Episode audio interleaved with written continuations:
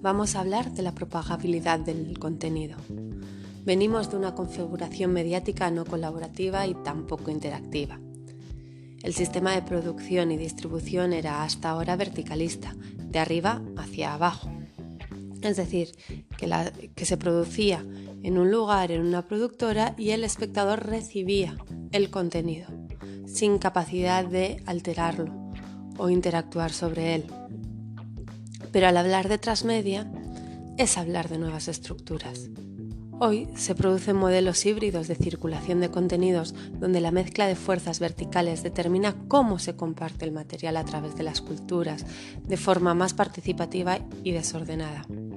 En este marco se debe considerar al público no solo como consumidores de mensajes preconstruidos, sino como personas que están dando forma, compartiendo, reenmarcando y remezclando el contenido de los medios de una manera novedosa. Los públicos hacen notar sus intereses y conforman comunidades en torno a ellos, gracias a herramientas de comunicación que han facilitado la difusión informal e inmediata. Según Jenkins, la propagabilidad se refiere al potencial tanto técnico como cultural del público a la hora de compartir contenidos con sus propios propósitos, ya sea con el permiso de los titulares de los derechos o en contra de sus deseos. Este fenómeno, según Jenkins, revela un mundo donde los ciudadanos cuentan entre sí para difundir noticias, información y entretenimiento varias veces a lo largo del día. Y no hay una única razón por la cual la gente propaga comparte o difunde contenidos. Y en ese sentido, aunque no se le agregue ningún comentario, el solo hecho de recibir un artículo o un video por parte de una persona ya lo impregna de un conjunto de nuevos significados potenciales. ¿O acaso no valoramos más los mensajes que nos llegan de ciertos contactos o amigos que los de otros? No les atribuimos un significado según cuál sea el emisor o cuál sea el medio en el que está incrustado. Esto estemos implica que las formas de circulación hacen a la construcción del significado, que se complejiza dadas las características que asume el flujo informal hoy en día.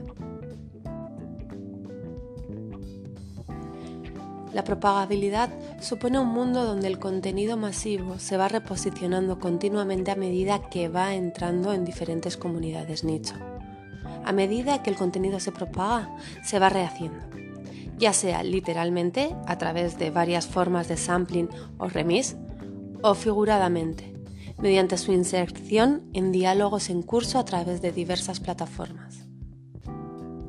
Este proceso continuo de rediseño y redistribución está erosionando las divisiones entre producción y consumición tal como las conocemos.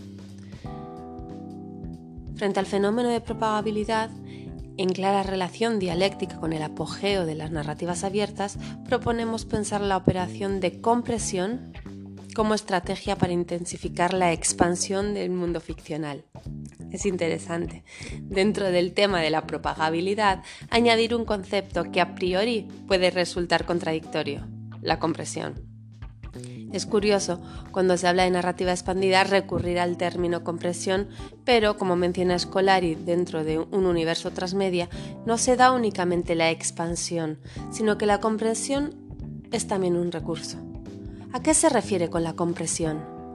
A cualquier elemento que en vez de expandir el relato, ya que no aporta nuevos personajes ni diferentes historias, ofrece otras claves para la lectura del mundo narrativo trailers, sincros, recapitulaciones, las parodias, finales alternativos o inicios alternativos, falsos avances, adaptaciones de secuencias con distinta estética, con distintos personajes, etcétera, etcétera, nos van a expandir la, no van a expandir la diégesis, perdón. Aunque hagan resúmenes, síntesis u ordenamientos cronológicos, lo que hacen es propagarla. Ahora piensen por un momento. ¿Cuántas compresiones de sus narraciones favoritas se les ocurren?